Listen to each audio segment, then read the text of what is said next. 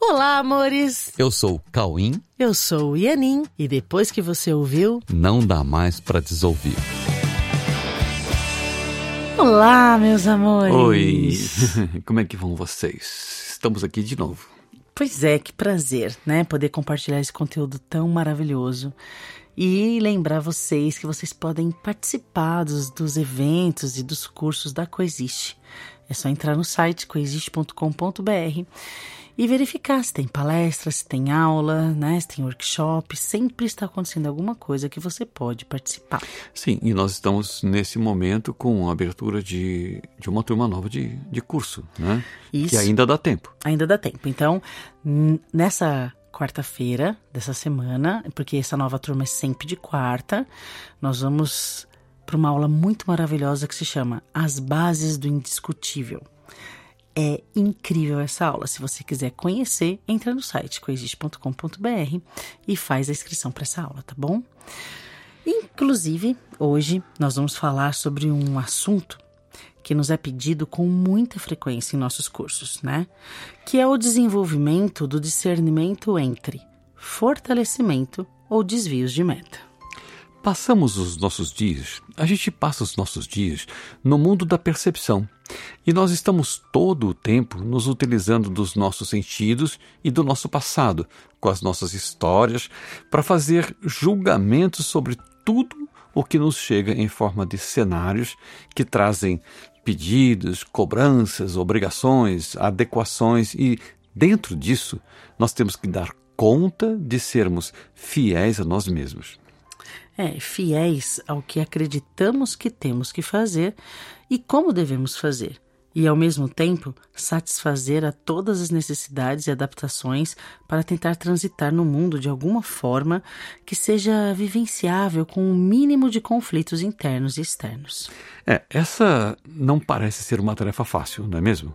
Em termos de discernimento em pensamentos, palavras e ações que nos permitam ficar em paz com a gente mesmo, enquanto nós pensamos, falamos e fazemos tudo conforme nos chega. E é por isso que hoje nós vamos falar de algo que pode nos manter em um estado de certeza, certeza de estarmos fazendo a nossa parte em um contexto que pode nos iludir, mas pode também nos servir de ferramenta para uma meta real, que por ser real nos realiza e nos mantém certos de um propósito pelo qual tudo vale, porque tudo que é verdadeiro é bom para nós e é bom para todos. Então, sabe, há uma forma realista de olhar, de compreender e agir em relação a tudo que nos é apresentado a todo momento, de uma forma que possamos ser realmente úteis e fiéis a nós mesmos, e fiéis à verdade, fiéis a todos e fiéis a Deus. E nesse caminho, nós precisamos aprender a discernir realmente o que são fortalecimentos ou desvios de meta. É porque nós vivemos em um mundo de dualidades, opiniões, divergências, interpretações intermináveis a partir de percepções diferentes sobre os mesmos fatos. Um mundo no qual cada um estabelece suas metas e tenta alcançá-las, gerando meios para isso. Metas individuais e separadas vão necessariamente gerar conflitos, pois estarão competindo entre si. E essa é a natureza da dificuldade de harmonização de um cenário de metas concorrentes. Harmonizar metas concorrentes não é uma meta realista. Trabalhar pela harmonia das relações, gente, é trabalhar em um processo de conciliação que somente é possível quando nós compreendemos finalmente as relações entre metas, significados, tempo e espaço. Mas o que significa isso na prática? Como é que isso acontece? Isso significa que nós temos um tempo para que todos vejam a verdade sobre tudo, sobre todos, sobre a existência, sobre a vida, sobre si mesmo e sobre Deus. Isso significa também que nós temos um cenário espacial que nos apresenta no tempo imagens que, na verdade, estão sendo projetadas por nós mesmos em nossa mente.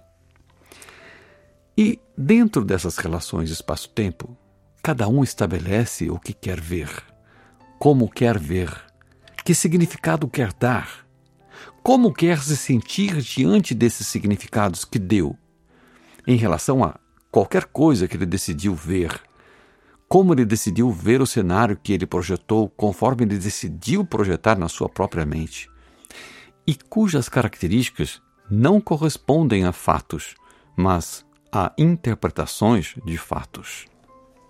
Nas relações espaço-tempo e significados sobre os cenários interpretados, nós encontramos um fator determinante que são as metas estabelecidas, a partir das quais tudo vira ferramenta para essas metas.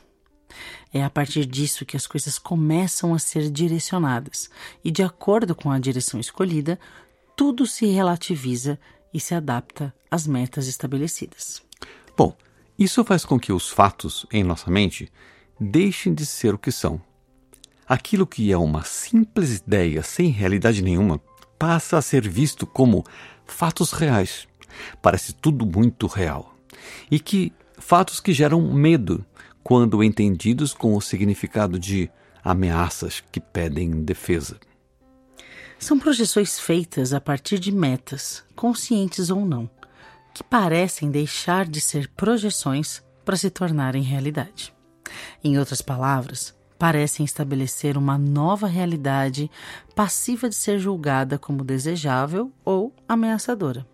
É, parecem deixar de ser ideias relativas para passarem a ser vistas como novas realidades, que, sendo confundidas com realidade, passam a ser ferramentas consideráveis e adaptadas de forma forçada forçada às metas estabelecidas em todos os níveis de consciência. Isso parece complicado e realmente possui uma complexidade inerente e de difícil discernimento, porque possui uma decisão interna de cada um em passar a ver como realidade o que, na verdade, é uma projeção mental adaptada para confirmar conceitos, ideias e valores atrelados às metas estabelecidas. Então, tudo isso estabelece níveis de frequência, uhum. a partir de crenças que atraem cenários de frequências compatíveis. Assim, se fazem os cenários projetados na mente isolada de cada um. Cada um que vê tudo como quer ver sem compromisso real com a verdade. Assim se fazem os encontros a partir de metas, dentro das quais se estabelece parcerias conscientes ou não, dentro das quais acontecem conflitos e desvios da realidade dos fatos, que se tornam na mente interpretações que justificam os conflitos, as defesas e os ataques. Porém, se nós queremos realmente estabelecer um, um real compromisso com a verdade, nós precisamos nos manter fortalecidos em nossas bases, a partir das quais nós conseguimos gradativamente compreender a natureza dos fatos, a essência dos atos, as intenções obscuras, invisíveis aos sentidos e inconscientemente desenvolvidas para agirem de forma que possam atuar gerando resultados que, apesar de parecerem surpresa, foram precisamente construídos. O fortalecimento constante de um compromisso com a verdade e com a única meta real, ou seja, a meta em nos devolver a visão realista e o retorno a Deus, que é a fonte da nossa realidade, precisa ser a nossa constante devoção e incondicional determinação. Isso que fortalece. Essa determinação capaz de nos trazer a transcendência que nos liberta e nos torna isentos e intocáveis em nossa razão real de existir, com a nossa mente mantida em unidade com a mente de Deus. Isso é fortalecimento das bases.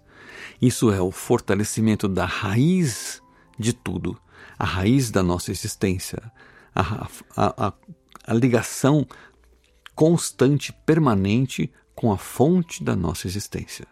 Okay? E é a partir dessa fidelidade que estabelecemos um lugar na mente de onde podemos manter toda a nossa inspiração para que nos mantenhamos fiéis a nós mesmos, à verdade sobre tudo, de forma que as nossas decisões sejam de caráter universal. Essas decisões, que são inspiradas, elas levam em conta as orientações unicistas do pensamento de Deus, que nós mantemos constante em nossa mente e que, embora nossa mente esteja exposta a pensamentos ilusórios, nossa mente pode se manter fortalecida nessas raízes, fortalecida nas suas raízes, na sua natureza real. Esse é um trabalho a ser feito em conjunto por todos que decidiram se unir em nome da verdade. Onde dois ou mais estiverem reunidos em nome da verdade, lá eu estarei. Assim disse Jesus. E assim permanecem todos aqueles que conscientemente decidiram por manter a verdade sempre presente e decidiram manter as suas raízes sempre alicerçadas em fontes que o tempo não corrói. Assim, nos unimos pela verdade e assim fortalecemos nossas raízes. Assim decidiram os grandes mestres da história da humanidade e assim permanecem em pleno estado de devoção. E assim se mantêm todos eles para atenderem a todos que os invocam em nome do legado que deixaram assinado por suas demonstrações inequívocas, que se perpetuaram na história para que pudéssemos ter como referência. E assim se manterão até o final dos tempos, como o endereço de pensamentos reais, pensamentos que se mantêm abertos e para sempre disponíveis, como uma permanente legião de representantes da eterna fidelidade e da ininterrupta disponibilidade para com uma única meta: Deus. Amém. Que essa meta possa ser fortalecida, jamais esquecida, jamais desviada. E assim a gente se une uhum. nesse fortalecimento dessa raiz. Que a meta em Deus esteja sempre na mente de todos. Ok. Fiquem com Deus e até a semana que vem. Um beijo no coração.